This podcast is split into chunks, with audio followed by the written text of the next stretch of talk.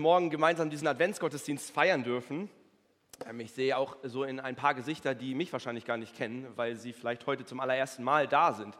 Ähm, ich bin Christoph, ich bin einer der Pastoren hier in der Gemeinde und wir haben das vorhin schon so ein bisschen in der Einleitung gehört. Eine Überschrift, die uns so durch diese Adventszeit begleitet, ist Licht in der Dunkelheit zu sein. Letzte Woche, letzten Sonntag am ersten Advent haben wir über die Realität der Dunkelheit nachgedacht und haben überlegt, was diese Dunkelheit ein Stück weit auch für unser Leben bedeutet.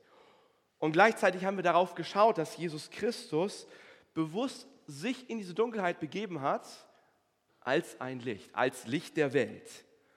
Jesus Christus sagt von sich, ich bin das Licht der Welt.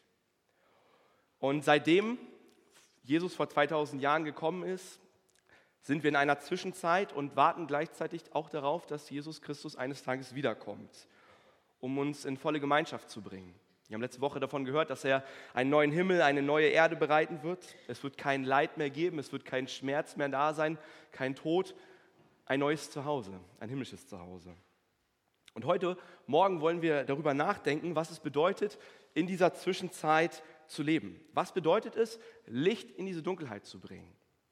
Und ich möchte uns gerne dazu den oder einen Bibeltext vorlesen aus Matthäus 5, die Verse 14 bis 16. Da heißt es, ihr seid das Licht der Welt. Eine Stadt, die auf einem Berg liegt, kann nicht verborgen bleiben. Auch zündet niemand eine Lampe an und stellt sie dann unter ein Gefäß. Im Gegenteil, man stellt sie auf den Lampenständer, damit sie alle im Haus das Licht sehen. So soll auch euer Licht vor den Menschen leuchten. Sie sollen eure guten Werke sehen und euren Vater im Himmel preisen. Mein erster Gedanke heute Morgen ist, ist oder meine erste Beobachtung ist, ich finde es bemerkenswert, was Jesus hier sagt. Er sagt, ich bin nicht nur als Licht der Welt gekommen, sondern er sagt auch zu uns, die wir ihm nachfolgen, ihr seid das Licht der Welt. Du und ich. Er macht deutlich, ihr seid das Licht der Welt, die, die ihr mir nachfolgt. Und dann spricht er davon, dass es keinen Sinn machen würde, ein Licht anzuzünden und es dann irgendwie nicht scheinen zu lassen.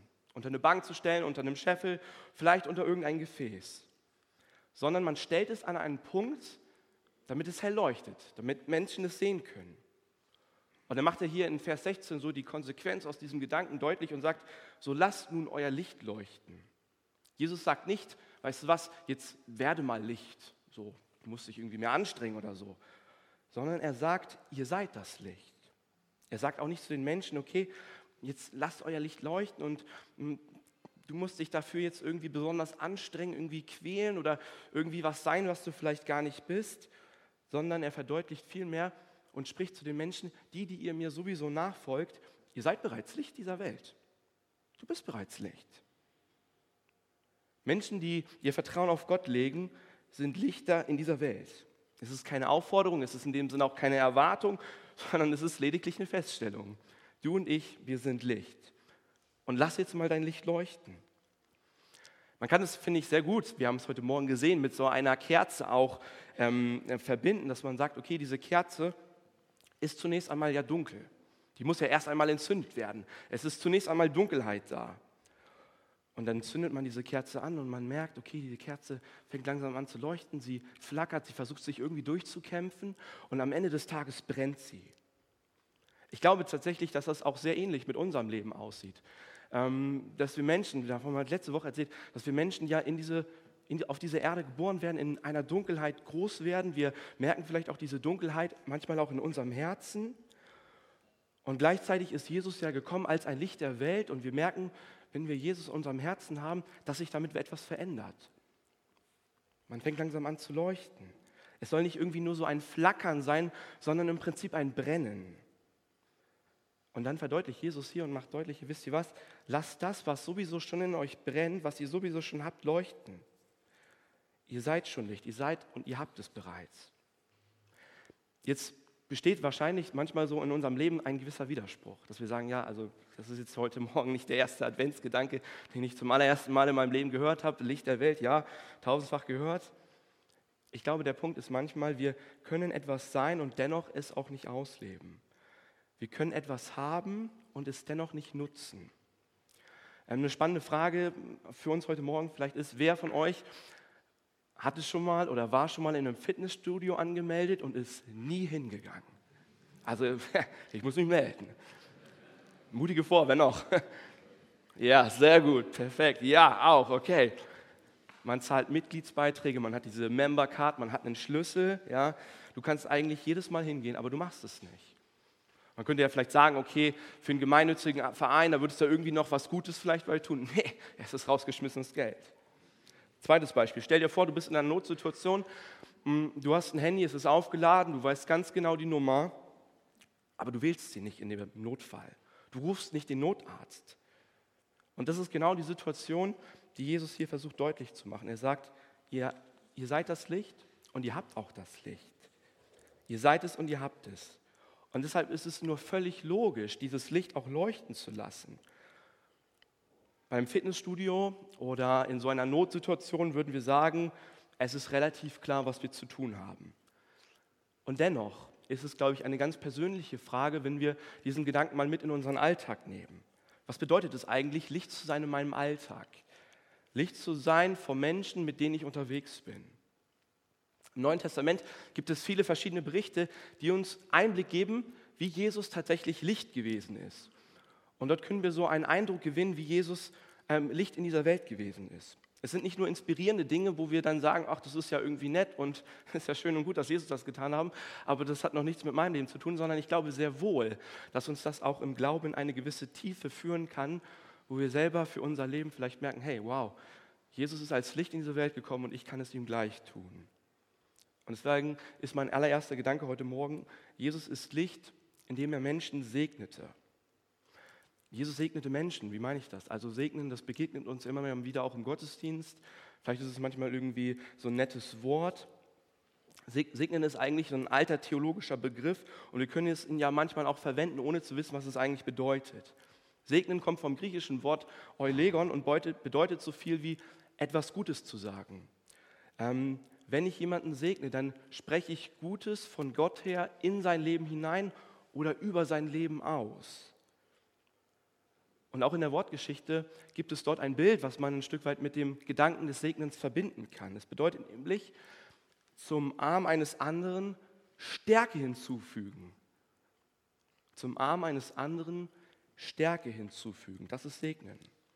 Stell dir einmal vor, du begegnest jemandem im Leben, der hat viel zu tragen, eine Last. Und der Arm, der ist schlaff, er, er, er kann es nicht mehr tragen. Er ist kaputt, es ist, er ist geschafft. Und dieser Arm, der fällt runter, er geht gekrümmt, er hat keine Kraft mehr.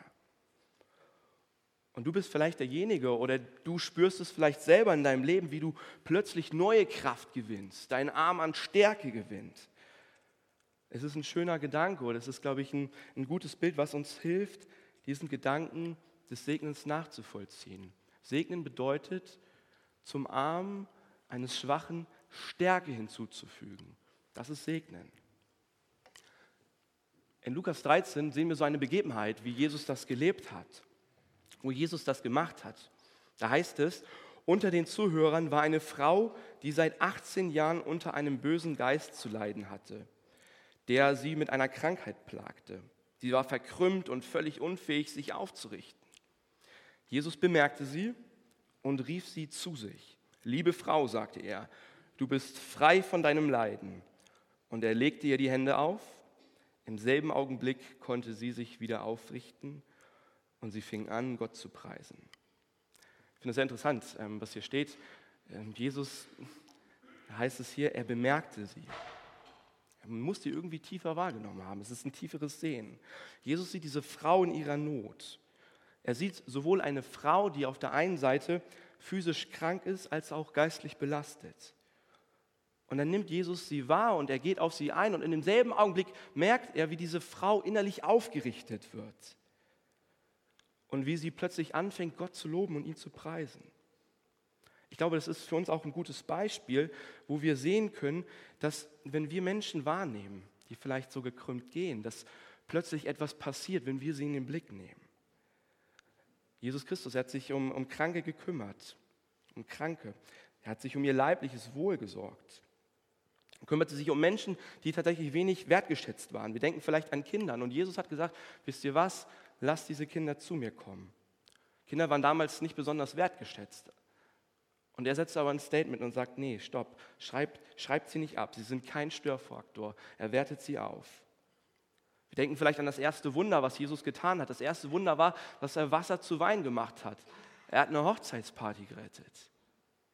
Er nimmt sich dem an. Jemand anderes zu segnen, ihn zu ermutigen, ihn zu stärken, ich glaube, das hat bei Jesus so unterschiedliche Gesichter. Ein drittes Beispiel. Jesus rief Menschen auch in seine Nachfolge und sagte tatsächlich, weißt du was, manch einer mag vielleicht nicht mehr an dich glauben, aber ich glaube an dich. Ich habe etwas mit dir vor. Ich will mit dir Geschichte schreiben. Jetzt sagen wir vielleicht heute Morgen, okay, das ist schön und gut. Das hat Jesus getan, aber da ist vielleicht irgendwie so, so ein Graben zwischen mir und Jesus. Was hat das mit meinem Leben zu tun?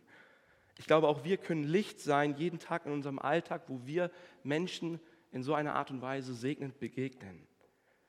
Für den einen bedeutet es vielleicht, ein Wort der Ermutigung zu haben für jemand, der entmutigt ist. In einer anderen Situation kann es vielleicht bedeuten, dass wir keine Worte haben und mit ihm einfach schweigen. In einer anderen Situation kann es bedeuten, vielleicht tatkräftig mit anzupacken und zu helfen, weil Worte einfach nicht helfen oder nicht ausreichend sind. In manchen Situationen kann es bedeuten, dass wir großzügig spenden. Und ich glaube, ein Gedanke, der dahinter deutlich wird, ist nicht nur, dass Worte, sondern dass auch die Liebe selbst ganz praktisch werden kann, wie man handelt und was man tut. Es kann bedeuten, an einem Krankenbett bei jemandem zu sitzen und ihm zuzuhören und beizustehen. Es kann bedeuten, jemanden zu wertschätzen, der sich vielleicht gerade minderwertig fühlt. Segnen hat unterschiedliche Facetten.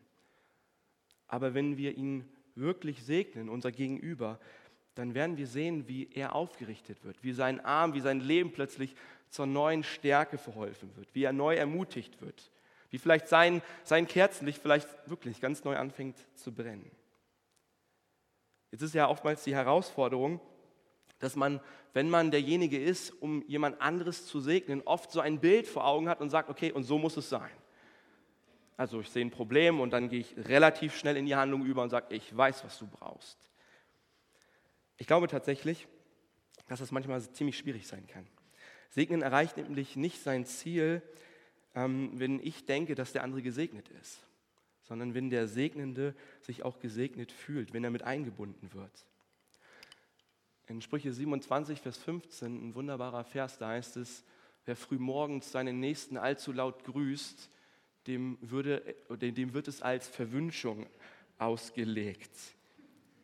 Ich weiß nicht, ob ihr solche Menschen kennt. Ihr steht morgens um sieben auf und da ist diese eine, diese eine Person, die so, hey, schön, dass du da bist. Und du denkst dir, wow, jetzt mach mal langsam.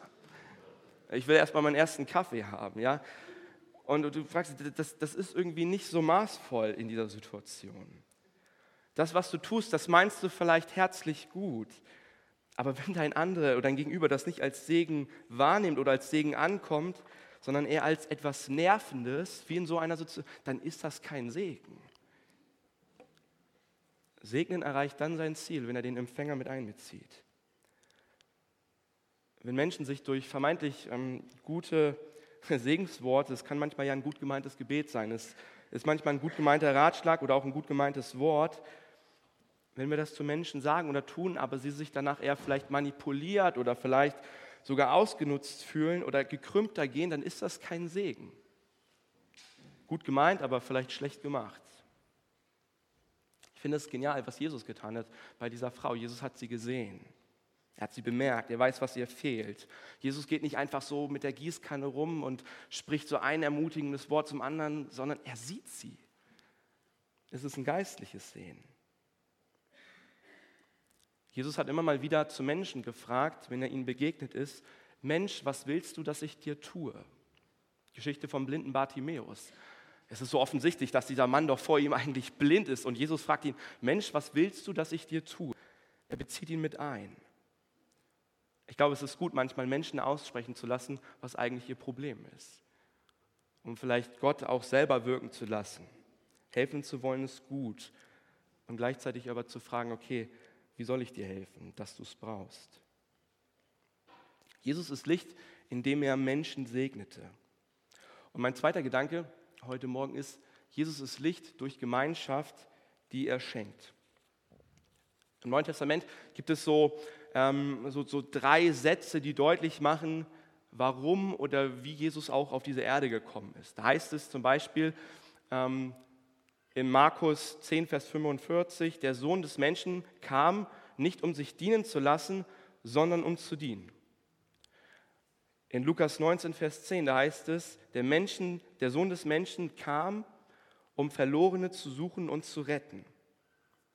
Und dann heißt es aber auch in Lukas 7, Vers 34, der Menschen oder der Sohn des Menschen kam essend und trinkend.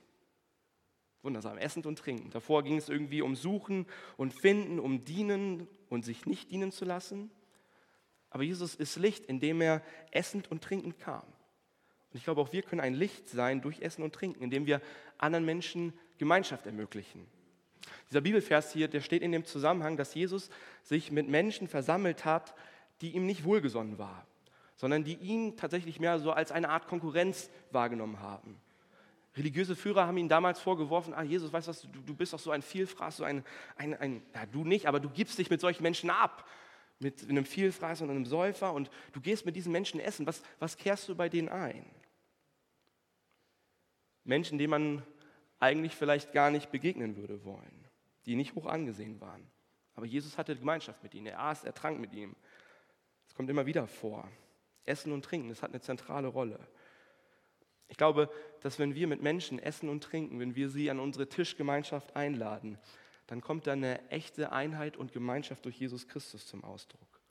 Wir denken vielleicht an den Oberzöllner Zachäus, der sich an dem Baum versteckt hat, der nicht gesehen werden wollte, der Menschen betrogen hat, der ihnen viel zu viel Geld abgeknüpft hat.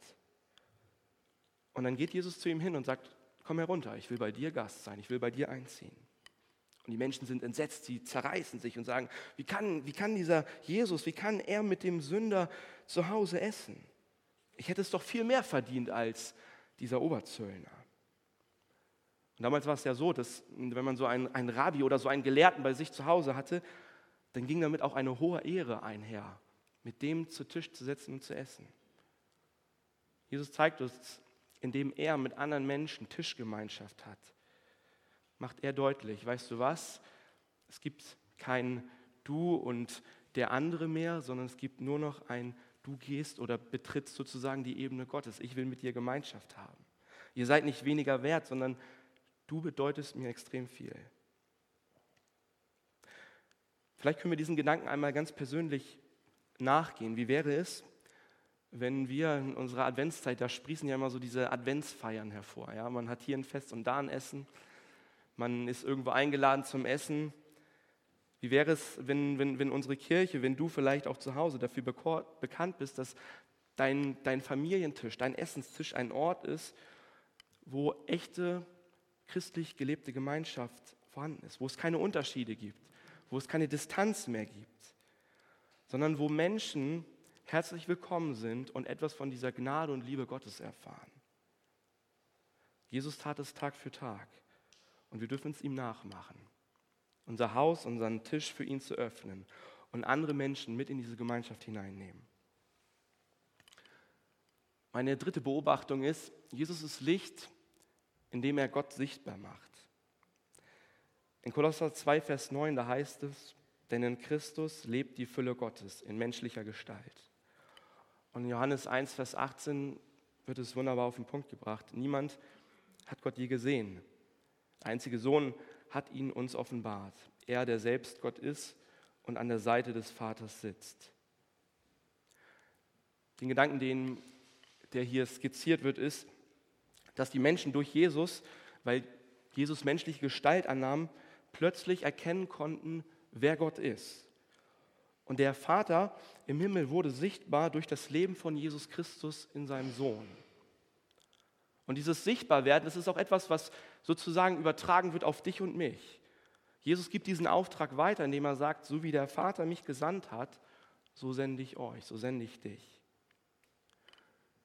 In Johannes 15, Vers 8, da wird die Rede von einer Frucht. Die Herrlichkeit meines Vaters wird dadurch sichtbar, dass ihr viel Frucht bringt und euch so als meine Jünger erweist. Mit viel Frucht ist hier tatsächlich eine geistliche Frucht gemeint, so etwas wie Liebe, Freude, Friede, Besonnenheit, Langmut, Geduld, Treue, Güte, Selbstbeherrschung. Geistliche Früchte, wie Paulus sie beispielsweise im Galaterbrief erwähnt. Alles Dinge, womit wir die Herrlichkeit Gottes, das Licht Gottes in das Leben von anderen Menschen hineinbringen können.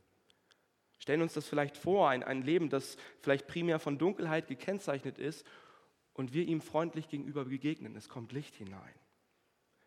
Wir sind mit Menschen unterwegs, wo es uns vielleicht echt schwer fällt, geduldig zu sein und wir sind mit ihnen gütig. Wir sind mit Menschen langmütig. Wir können Licht sein, indem wir Freundlichkeit leben und uns für Frieden einsetzen. Es ist, glaube ich, wie so ein Lichtstrahl in die Dunkelheit, die das genau sichtbar macht. Und ich glaube, all das sind Punkte, wo die Herrlichkeit Gottes sichtbar wird. Es ist eigentlich ein fantastischer Gedanke. Es sind Momente der Herrlichkeit Gottes. Und wir können darin mitwirken.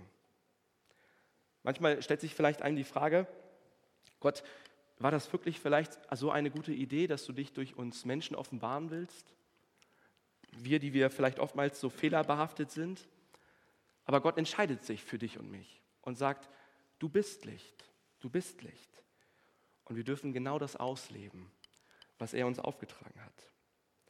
Und wenn das unser Leben charakterisiert, dann machen wir, glaube ich, diese Herrlichkeit Gottes sichtbar. Es strahlt. Und all das ist nicht etwas, was wir, glaube ich, vielleicht aus uns heraus produzieren können, sondern ich glaube, wir wissen sehr wohl, dass das am Ende des Tages eine Frucht des Heiligen Geistes ist. Ich kann mich nicht anstrengen. Genauso ist es vielleicht auch mit meinem Besitz oder mit dem Geld, was ich habe. Alles, was wir am Ende des Tages besitzen, ist eine gute Gabe Gottes. Es ist etwas, was er dir und mir anvertraut hat. Und wenn wir etwas geben, wenn wir vielleicht Geld spenden oder materielle Dinge weitergeben, dann tun wir das in dem Bewusstsein, dass wir, dass wir gar nicht so gut sind, sondern dass Gott sich dir und mir anvertraut hat, dass er dich und, mir, dich und mich beschenkt hat. Und dass das, was er mir geschenkt hat, etwas ist, was ich weitergeben darf. Am Ende des Tages habe ja ich nichts dafür getan, dass ich so wunderbar privilegiert bin. Es gibt Millionen von Menschen, die haben, nicht in ihrem, die haben in ihrem Leben nichts weniger gemacht als ich, aber haben ganz andere Voraussetzungen. Aber zu wissen, das, was ich tun kann, mache ich nicht, weil ich es mir irgendwie erarbeitet oder verdient habe, sondern vor allen Dingen, weil Gott mir etwas anvertraut hat, weil er mich selber beschenkt hat. Und ich glaube, das darf dich und mich motivieren. Das darf uns mutig machen.